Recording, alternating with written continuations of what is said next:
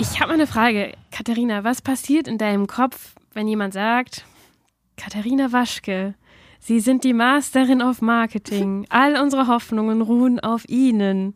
Bitte entwerfen Sie sofort einen Plan, damit unsere Konzerte ab morgen immer ausverkauft sind und alle Menschen, die bisher keine Klassik hören, ein Abo abschließen.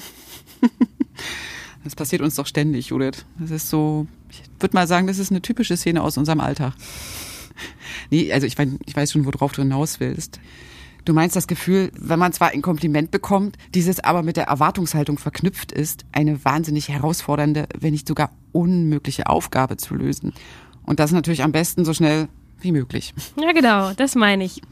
Da steht man doch ganz schön unter Druck, oder? Oh ja. Also es ist nicht leicht, da einen klaren Kopf zu bewahren. Wahrscheinlich kennen viele so eine Situation. Ja, nur werden die wenigsten dabei von der ganzen Welt beobachtet. Ja, und damit wären wir bei unserem heutigen Thema. Johannes Brahms, der alte Rauschebart mit dem Perfektionsdrang. Ja, du hast recht. Wenn man ein Bild von Johannes Brahms im Kopf hat, dann das eines älteren gesetzten Mannes mit Rauschebart, der irgendwie grummelig aussieht. An dem Punkt, wo unsere Geschichte heute anfängt, ist Johannes Brahms aber noch recht jung und ohne Bart. Es ist 1853. Johannes Brahms ist 20 Jahre alt, von schmächtiger Statur und er wird gemobbt für seine hohe Stimme. Aber es zeichnet sich schon ab, dass er ein großes Talent zum Komponieren hat. Und vor allem hat er einen absoluten Top-Fan. Auf den kommen wir gleich noch zu sprechen. Genau. Erstmal die Ausgangslage. Also wie gesagt, Johannes Brahms, junger, aufstrebender Komponist, sehr talentiert, aber noch etwas schüchtern und alles andere als von sich selbst überzeugt, trägt eine schwere Last. Irgendwie sieht die Klassikwelt in ihm eine Art Messias, der es schaffen soll, eine ganze Komponistengeneration neu aufzustellen. Genau, und das hat auch einen Grund. Denn nach dem Tod von Ludwig van Beethoven 1827, welcher der ehrfurchtsvollen Nachwelt neun alles überstrahlende Sinfonien hinterließ, setzte man nun alle Hoffnungen auf Brahms. Genau, man wusste nämlich nicht mehr, wie man jetzt überhaupt noch weiter Sinfonien schreiben sollte, nachdem Beethoven da die absoluten Kracher in die Welt gesetzt hatte. Ja, eben. Und jetzt Ja. kommen wir zu Brahms Top-Fan. Genau. Ton ab. Und da hat wieder Rahn geschossen. Rahn hat, wie man in der Fußballersprache sagt, Dynamit in seinen Füßen. Wenn er losbombt aus 15 bis 20 Metern, Menschenskind, dann muss aber jeder Torwächter der Welt aufpassen. Tor! Tor! Tor! Tor! Für Deutschland! Halten Sie mich für verrückt! Halten Sie mich für übergeschnappt!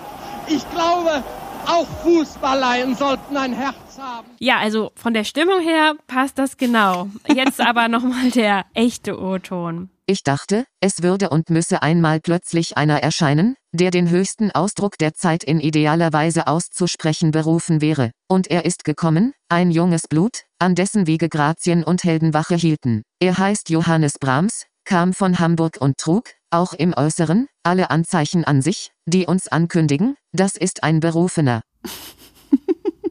Uiuiuiui, das war aber ganz schön schlecht nachgestellt. Ja, das ist von so einer gratis Vorlese-App gemacht, obwohl ja auf der Webseite eigentlich stand, liest jeden Text laut und mit natürlich klingender Stimme vor. Ah ja. naja, das war jetzt auf jeden Fall ein Zitat von Robert Schumann, der Brahms in seiner neuen Zeitschrift für Musik, also vielleicht vergleichbar mit dem Feuilleton der FAZ, nur mit dem Unterschied, dass äh, im 19. Jahrhundert das ungefähr einfach auch wirklich noch alle gelesen haben. Und ich meine, Schumann lobt hier unseren Johannes Brahms über den grünen Klee, gelinde gesagt, ne? Nee, der Preis sieht an wie den Messias persönlich. Unser Top-Fan ist also niemand Geringeres als Robert Schumann, der dem guten Brahms hier ordentlich Vorschusslorbeeren verleiht. Ja, oh Mann, der kündigt Brahms als den Berufenen an und das zu einem Zeitpunkt, als der noch keine einzige Note für irgendeine Sinfonie zu Papier gebracht hatte. Ja, schwierig. Also Brahms wusste wahrscheinlich auch nicht so richtig, wie er und wo er mit irgendwie anfangen soll, denn alle Welt erwartete jetzt irgendwas ganz Neues, nachdem Beethoven eben bei der neunten Sinfonie seine Ode an die Freude da zum Schluss dran gesetzt hat mit dem Chor Ja. und alle völlig aus dem Häuschen waren und sich gedacht haben, ojeje, jetzt kommt ja ein Chor um die Ecke, das hatten wir noch nie in der Sinfonie, wie soll man das denn jetzt noch, äh, also mehr geht nicht, wie soll man das überbieten? Ja. Hier, ich mache mal kurz nochmal das an, damit das alle nochmal im Ohr haben, was da passiert ist in dieser neunten Sinfonie.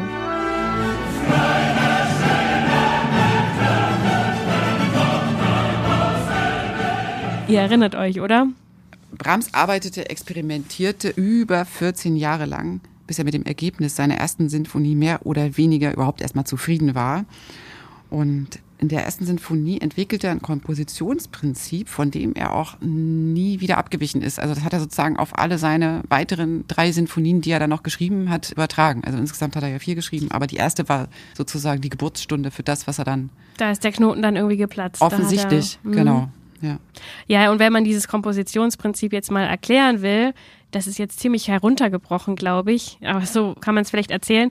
Also, wenn Beethoven sagt, er macht, ähm, oder das war auch davor, war das so, dass die Sinfonien immer sich so zu diesem Finale, also zu diesem vierten Satz hin äh, entwickelt haben. Also, das fing klein an sozusagen und wurde immer bombastischer und dann hat Beethoven ja den Vogel abgeschossen mit seinem Chor da noch am Ende und Brahms hat es im Prinzip umgekehrt. Also, er hat den ersten Satz zum Zentrum äh, erklärt. Und sein Clou an der Sache war, dass er schon in den ersten Takten von der Sinfonie oder von allen Sinfonien, die er komponiert hat, eine ganz kleine Melodie genommen hat. Ein ganz kleines Thema, ganz kleines Motiv.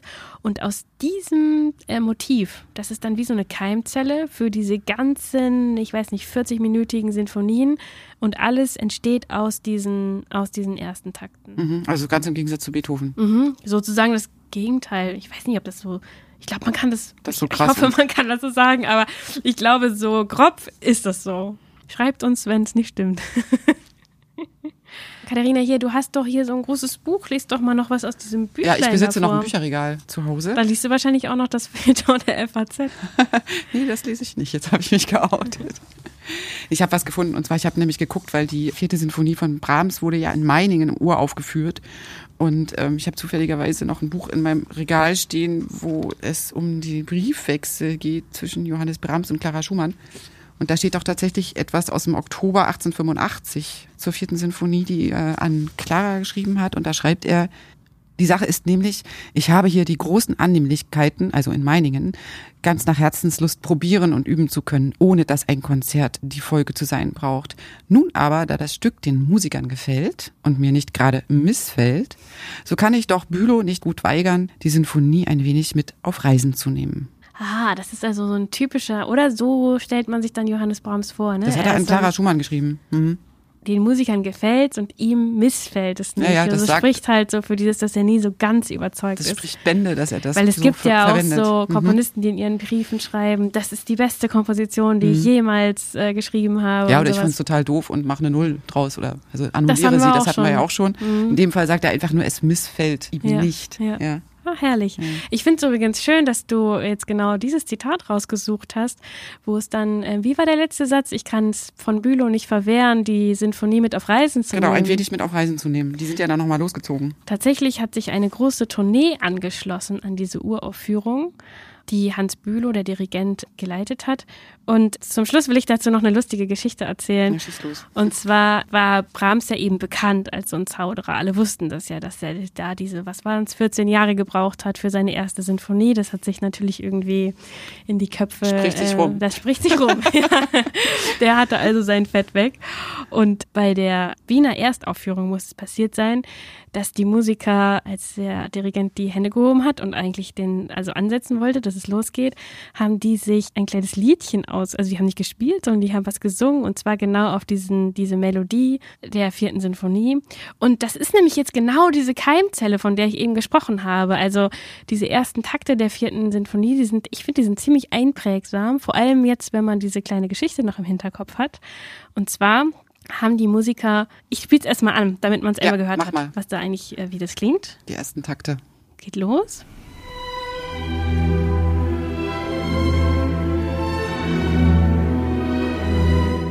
Das ist die Keimzelle. Aus der entsteht jetzt diese ganze Sinfonie.